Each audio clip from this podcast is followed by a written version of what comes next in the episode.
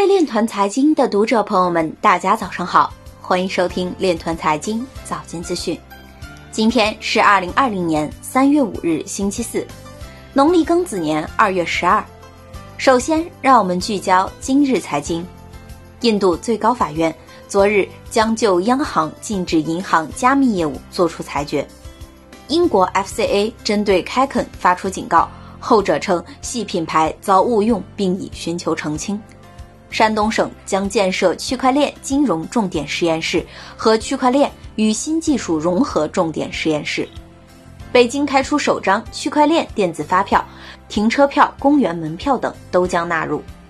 Lback 就近期被黑发表官方声明，在过去两年中，近百分之四十二的比特币没有进行链上交易。某 NBA 球员为其代币发行任命新的经纪商。沃尔玛等八名新成员加入开源区块链财团。美联储主席表示，将适当使用工具和行动以支撑经济，正与其他央行积极讨论。Coinbase 等交易所代表表示，相比与加密货币世界的大小和黑暗，其受到了监管机构的过度审查。今日财经就到这里，下面我们来聊一聊关于区块链的那些事儿。肖磊昨日发文称，民众对避险资产的要求和对避险资产的创造，一定是跟纸币的扩容相伴而生的。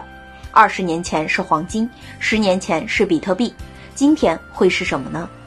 美国正在想尽办法阻止 Facebook 推出基于主要货币综合指数的区块链数字货币 Libra。虽然解决不了纸币贬值的根本问题，但这可能是一个趋势。数字货币这一市场，国家不占领，就会被市场新生的力量所占领。就像互联网时代的到来，所改变的不仅仅是利益格局，而是规则和社会管理权力的转移。